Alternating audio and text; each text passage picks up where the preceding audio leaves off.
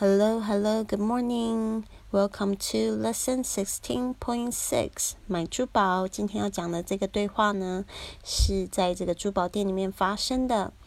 A 说：“Good evening, Miss. Do you want me to show you anything?” Good evening, Miss. Do you want me to show you anything? 晚上好，小姐，要我拿点什么给你看看吗？Good evening, Miss. Do you want me to show you anything?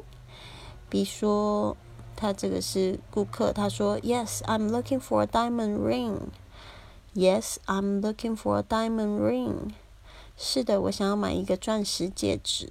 Yes, I'm looking for a diamond ring. 嗯，店员就说，What kind do you have in mind? What kind do you have in mind? 想要买什么样的呀？What kind do you have in mind? B 说，I'm not so sure. Do you have some good recommendations? I'm not so sure. Do you have some good recommendations? 我还拿不定呢，你有什么好的介绍？I'm not so sure. Do you have some good recommendations? A 说，Just a moment. How about this one? You may try it on. Just a moment. How about this one? You may try it on. 请稍等，这个怎么样？你不妨戴上试一试。 just a moment. How about this one? You may try it on.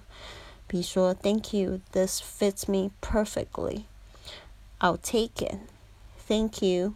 This fits me perfectly. I'll take it. 谢谢，这个非常合适，我买了。好的，希望这样子的对话呢，可以帮助到你。